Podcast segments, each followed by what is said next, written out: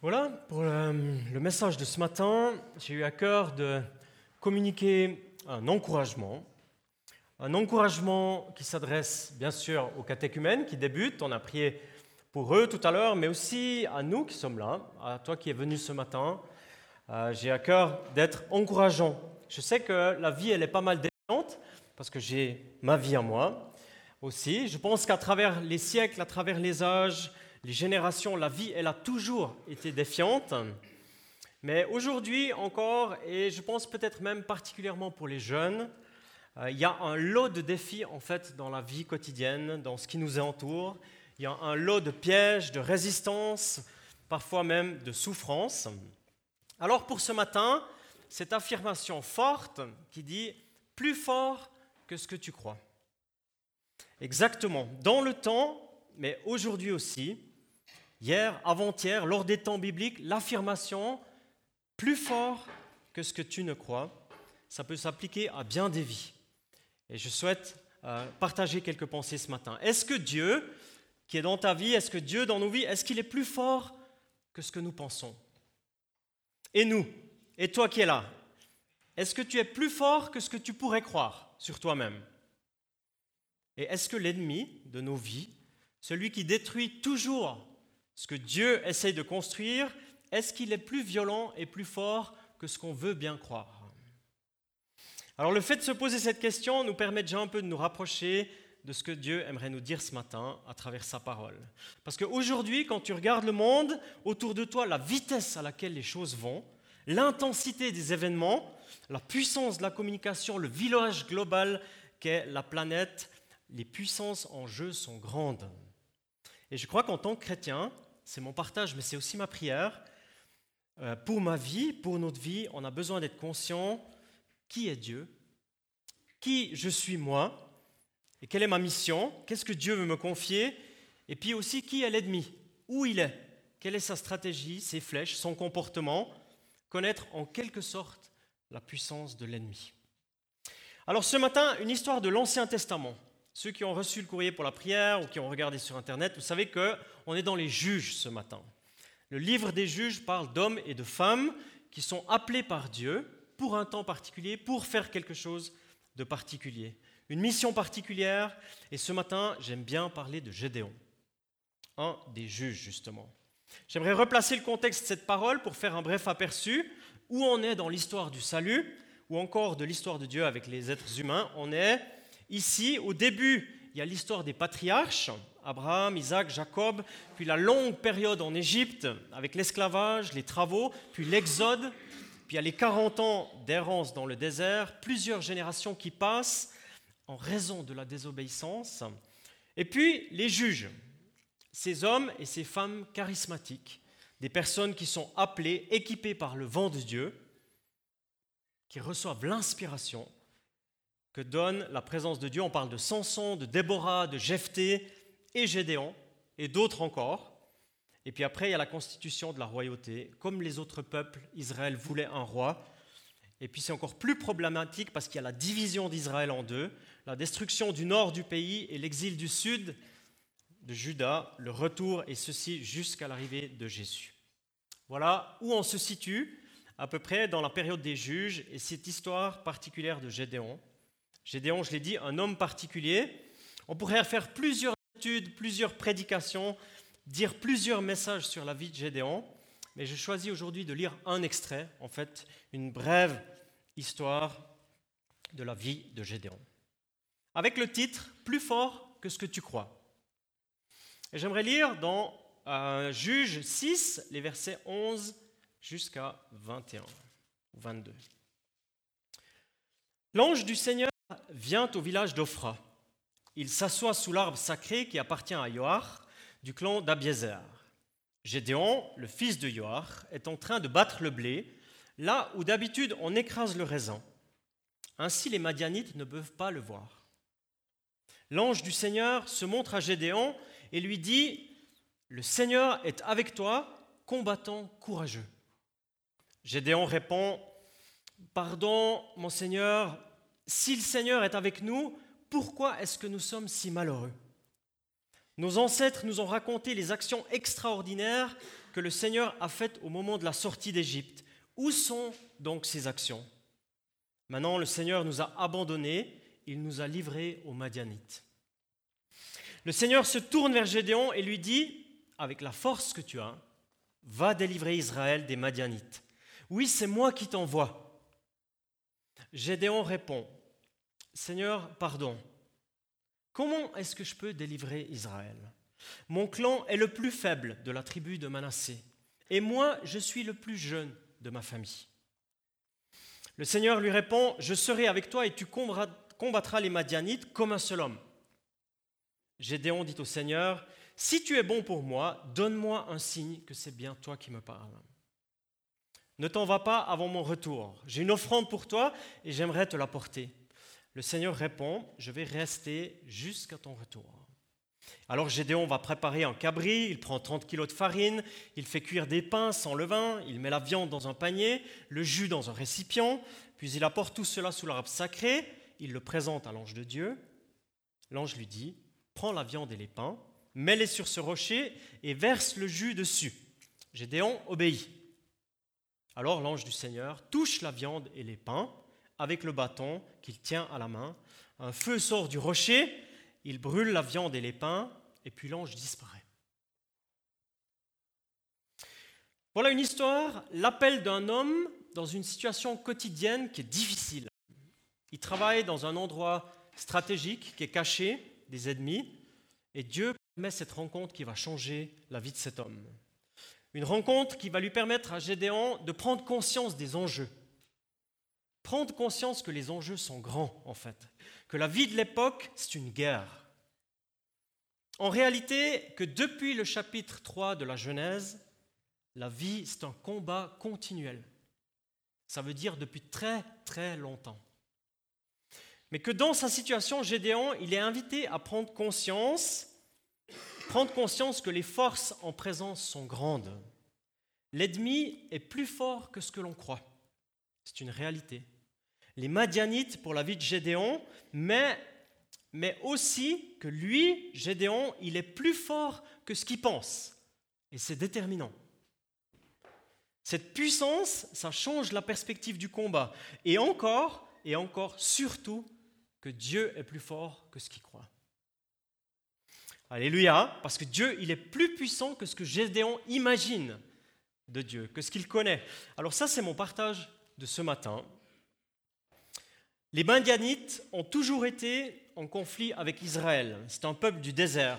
C'est des descendants, en fait, de la deuxième femme d'Abraham, Ketura. Et puis des années plus tôt, on peut lire ça dans Nombre 31, les Israélites, ils les avaient combattus dans le désert et ils les ont presque totalement détruits, mais pas tout à fait. Et comme les Madianites n'étaient pas complètement détruits, ils se sont redéveloppés, organisés, équipés, et ils oppriment à nouveau le peuple d'Israël avec beaucoup de force, avec de la pression, avec de la destruction massive des vivres et des animaux. Le verset 5, il est dit, en effet, ils montaient avec leurs troupeaux et leurs tentes comme un essaim de sauterelles. Il était impossible de les compter, eux et leurs chameaux, ils venaient dans le pays pour le dévaster. Je pense qu'une des erreurs qu'on peut faire aujourd'hui dans notre vie, c'est de sous-estimer l'ennemi. Les Madianites de l'époque, leur objectif, c'était de laisser aucune chance au peuple de Dieu. Des poursuites, des pressions, de la destruction, du vol, du massacre, plonger les gens et le peuple dans une grande misère, comme c'est écrit au verset 6.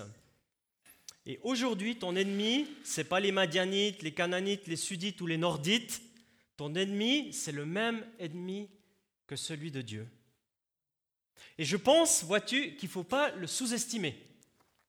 Penser qu'il est parfois de bonne humeur, parfois de mauvaise humeur. L'ennemi s'est décidé, c'est clair, il veut ta misère, ça c'est sûr. Il veut détruire tes relations, il veut détruire ton corps, il veut piquer ton temps, il veut casser ton couple, il veut te séparer de tes enfants ou de tes parents, il veut mettre la déprime dans tes pensées, il veut vider ton compte en banque pour des futilités et il veut fracasser tes amitiés. Et je pense aussi que l'ennemi, il veut t'empêcher de te rendre aux endroits où tu pourrais grandir avec Dieu. Et c'est violent, c'est très violent. La stratégie de l'ennemi, elle est plus violente et plus ciblée que ce qu'on pense. Et tous les moyens sont bons. Et je pense aussi qu'en tant qu'Église, si on va à l'arsenal pour se laisser équiper, faut bien qu'on réfléchisse là où l'ennemi veut nous agresser et veut entrer. Je m'arrête parce que je n'ai pas envie de trop parler de l'ennemi. Le Seigneur est avec toi, courageux combattant. Pardon, mon Seigneur, si vraiment le Seigneur est avec nous, pourquoi tout ce qu'il y avait avant, il n'y a plus? Avec la force que tu as, va délivrer Israël. Oui, c'est moi qui t'envoie. Pardon, mon Seigneur, mais comment je vais faire ça? Mon clan, c'est le plus faible et je suis le plus petit de ma famille. Je serai avec toi, tu, vas les battre comme un seul homme. J'ai besoin d'un signe. Tellement humain, Gédéon, tellement proche de moi, en fait, tellement réel de penser que lui va pas faire l'affaire, qu'avec lui, ça va pas jouer il n'est pas assez fort, il n'est pas assez puissant, il est trop petit, sa famille elle est trop faible, etc. etc. Mais c'est tellement nous ça. Notre regard sur nous-mêmes, ton regard sur toi-même, ta confiance que tu as en toi, parfois le regard il est tellement étroit sur notre vie qu'on ne voit pas le potentiel que Dieu met dans, nos vies. Et Dieu, comme il l'a dit à Gédéon, il le dit ce matin dans ta vie, tu es beaucoup plus fort que ce que tu crois. Amen. Tu es beaucoup plus fort que ce que tu crois. Tu es plus talentueux, tu es plus compétent, tu es plus belle et beau, plus intelligent, plus aimé, plus équipé, plus débrouillé, plus musclé, plus digne de confiance que ce que tu crois. Beaucoup plus. Et en plus, Dieu, il aimerait t'impliquer dans son règne, il aimerait t'aimer, il aimerait te permettre de remporter des victoires dans ta vie. Pas à cause de toi, mais à cause de lui et de son règne. Évidemment, je l'ai dit avant, on ne veut pas sous-estimer l'ennemi, on ne veut pas non plus tomber dans l'orgueil, c'est pas ça le partage, mais c'est Dieu qui appelle Gédéon. Il lui dit vaillant héros, combattant courageux, va avec la force que tu as. C'est fort. Tu sais, moi je pense que pour finir, le complexe d'infériorité, en quelque sorte, c'est un peu un reproche qu'on fait à Dieu. Je ne suis pas assez ceci, je suis trop cela, je n'y arrive pas. Dieu envoie tous les autres, mais pas moi. En quelque sorte, c'est dire à Dieu, en ce qui concerne ma vie, mes compétences que tu m'as données, tu t'es un peu trompé, parce qu'il n'y a pas assez quand même. Il y a quelques années de cela, on était engagé avec ma famille dans une église en France un week-end de famille où on a partagé des encouragements, enfin on a essayé, avec des parents, avec le groupe de jeunes dans l'église. Puis dimanche soir, on arrive chez nous à la maison, puis on fait un débriefing en famille. Puis on se dit, ce week-end, ça a été la catastrophe. C'était l'échec. Il n'y a rien qu'à jouer. Des va-et-vient entre la Suisse et la France, des transports, du manque de matériel, un manque de préparation flagrant, des bugs dans les messages, dans la technique, la louange qu'on a conduite, ça ne jouait pas. Des fails, en veux-tu, en voilà. Un échec de, sur toute la ligne. Un peu comme, à la télé quand ils disent un match de foot qui s'est vraiment mal passé, ils disent à oublier le plus rapidement possible pour se concentrer sur l'avenir. Hein, c'est ce qu'ils disent. Si vous écoutez bien, ils disent souvent ça quand ça ne va pas. Et puis au mois d'août, on reçoit un email. Je reçois un courriel. Est-ce que vous êtes le couple pastoral qui a passé dans notre église il y a deux ans? Euh, Je réponds oui. Et cette dame m'écrit Bonsoir Christian, merci de votre réponse si rapide. Il y a environ deux ans, je ne connaissais pas Dieu. J'étais du monde et j'étais ce que la Bible appelle être en abomination devant l'Éternel. Ce dimanche-là, c'est votre femme qui a terminé la prédication. Elle a fait un appel. Je ne sais pas comment j'ai fait, mais je me suis retrouvé debout, voulant faire un pas vers Dieu. Puis Dieu m'a lavé de toutes mes souillures. Dieu m'a relevé. Dieu m'a donné un nom. Dieu a tout fait. Puis je demandais le baptême. J'ai aussi eu celui du Saint-Esprit. J'ai suivi une formation biblique de 18 mois. Je vais prêcher dans mon église dimanche prochain pour la première fois.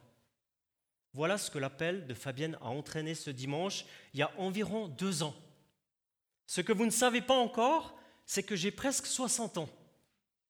Que Dieu vous bénisse richement. Amen. Voilà, voilà l'échec du week-end. Voilà la ligne du week-end qu'on a vécu. Cette personne, elle est venue ici à l'église récemment, on a pu la rencontrer.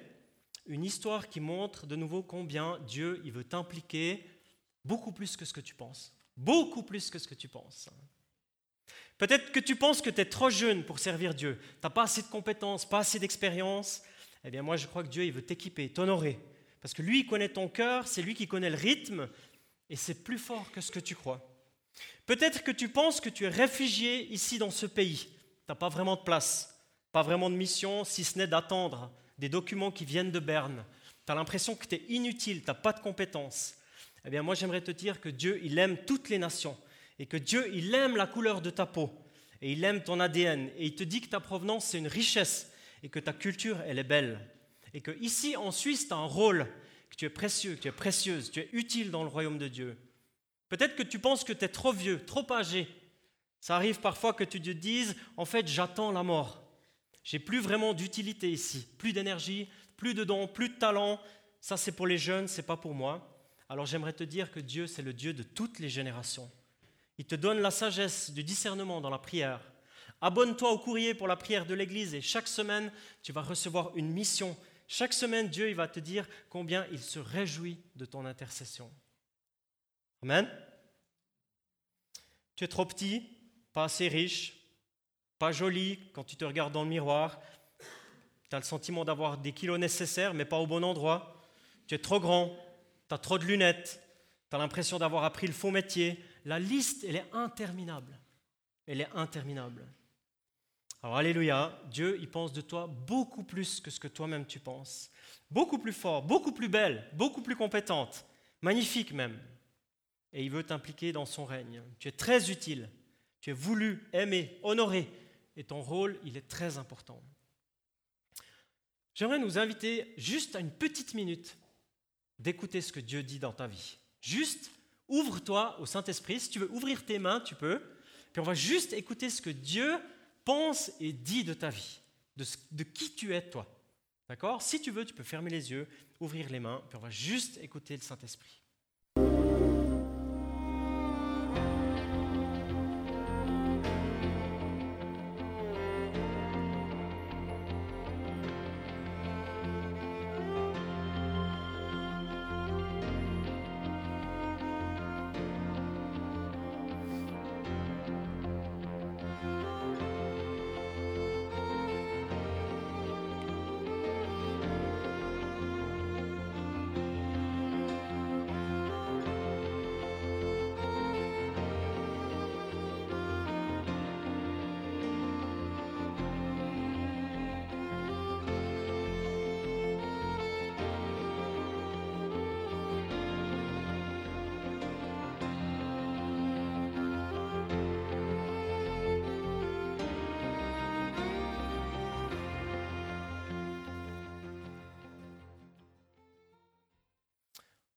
Alléluia. Si Dieu t'a dit une vérité, si le Saint-Esprit t'a dit quelque chose sur toi maintenant, eh bien c'est quelque chose qui compte. Parce que lui, il pense ça. Il te dit ça. Et il a beaucoup de, de plaisir, il a beaucoup de joie dans son cœur à dire des vérités sur ta vie. Comme il l'a fait pour Gédéon, il le fait aussi pour ta vie. Alors l'ange du Seigneur touche la viande et les pains avec le bâton qu'il tient à la main. Un feu sort du rocher, il brûle la viande et les pains, et l'ange disparaît. Moi, je pense que si on réalise que euh, Dieu met une force en nous, si on comprend quelque chose des talents, des compétences que Dieu met en nous, ça c'est bien, c'est vraiment bien. Mais là où je pense et où je crois que Dieu veut vraiment encore nous étonner, c'est le concernant lui.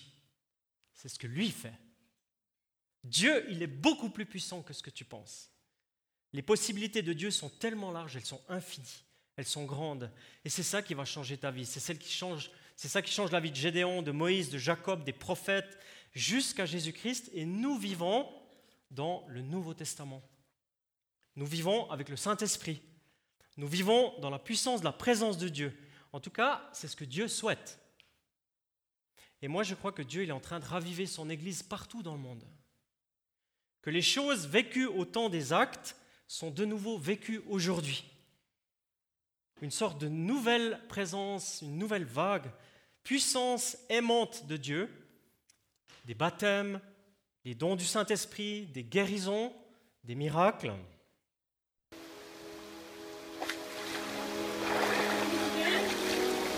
Die with Christ. That's it. Rise with Christ. That's it. Always become, always become. Shall die, blah, blah, blah. That's it. Die with Christ.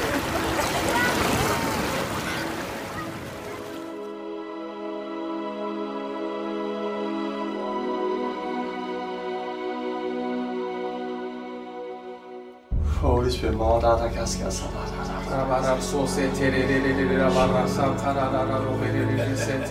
Come with your Holy Spirit. Come with your Holy Spirit. Fill me up. Fill me up. Just words that are coming. Thank you, Lord. what I do? What? What you? What was I doing? What you are doing? You are praying in tongues.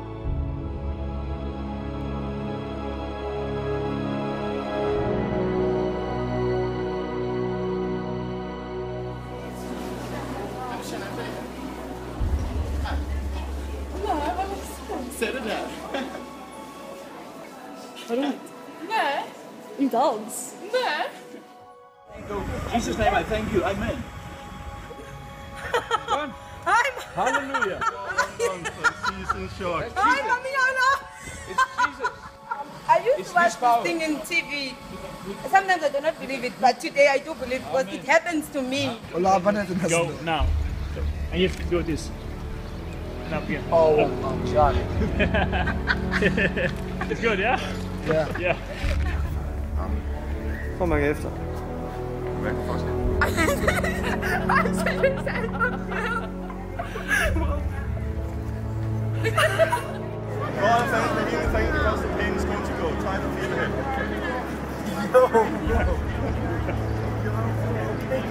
Now pain is gone. Now pain is gone, yes.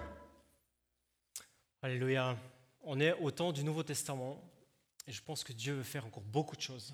Beaucoup, beaucoup de choses. Parce que Dieu, il est beaucoup plus puissant que ce qu'on croit. Et au temps de l'Ancien Testament, Dieu a appelé des hommes, a appelé des femmes de manière ponctuelle pour des missions ponctuelles. Et aujourd'hui, je crois que Dieu nous appelle, nous, en tant que chrétiens, d'aller vers des personnes, de vivre les choses avec Dieu et de s'attendre à la puissance de Dieu. Ça, c'est vraiment ma prière pour vous, les catéchumènes, pour les ados, les jeunes dans l'Église, mais aussi pour nous, les adultes, ou les personnes plus âgées, les aînés, vraiment qu'on puisse saisir les enjeux de la période dans laquelle nous vivons et de vivre avec Dieu, de vivre avec la puissance de Dieu. C'est vraiment ma prière. Amen. C'est ce qu'on veut, c'est ce qu'on souhaite. Moi, je vous invite encore à une prière. J'aimerais terminer ce message par une prière. Je vous invite à vous lever, simplement en votre place. Seigneur, on va te dire merci pour ta parole. On va te dire merci parce que tu es présent dans nos vies. Merci aussi parce que lorsqu'on lit ta parole depuis tant d'années, de siècles, même de millénaires, on voit que tu es le même hier, tu es le même aujourd'hui et tu seras le même demain et pour l'éternité. Et te bénissons. Merci parce que ce matin, tu nous rappelles que nous n'avons pas à sous-estimer ta puissance à toi. Merci pour ce dialogue que tu as eu avec Gédéon, où tu l'as amené dans une pédagogie de ta puissance, de ce que tu veux faire pour libérer des gens. Et Seigneur, ce matin, nous sommes devant toi aussi ouverts à ce que tu viennes nous permettre, dans notre pensée, dans ce que nous comprenons de ta part, de voir plus fort que ce que nous pensons, te concernant, mais aussi concernant le potentiel que tu as mis dans notre vie. Seigneur, nous te remercions pour tous les dons, tous les talents, les, euh, tous les potentiels que tu as mis, les, tous les cadeaux que tu nous as donnés. Et nous te prions qu'en tant qu'hommes et femmes, en tant que jeunes et personnes âgées, là où tu nous places aujourd'hui, eh bien, que nous puissions réellement être dans la mission que tu nous confies. Non pas à cause de nous, non pas à cause d'un orgueil ou de médailles, mais à cause de toi et de ton règne. Et Seigneur, je crois aussi qu'il y a beaucoup de gens encore dans notre région que tu veux toucher. Il y a des gens que tu veux guérir dans la rue, euh, au club de foot, dans le bistrot, là où tu nous places, sur un chantier. Je prie, Seigneur, que même dans le chantier de l'Arsenal, il y ait des guérisons. Des personnes qui viennent là, qui passent et qui sont transformées par ta puissance. Et nous sommes tellement dépendants de toi pour cela. Seigneur, fais ton œuvre à travers nous. Et aussi ce matin, nous prenons conscience de l'ennemi, de qui il est, de qu'est-ce qu'il veut faire dans nos vies, et nous le refusons dans le nom de Jésus. Disons que c'est toi, Seigneur, qui règne, que c'est toi qui interviens, que c'est toi qui conduis, et que c'est toi qui es la puissance sur laquelle nous voulons nous appuyer. viens nous visiter, Seigneur, aussi. Viens nous encourager par cette parole. Viens l'inscrire dans notre cœur.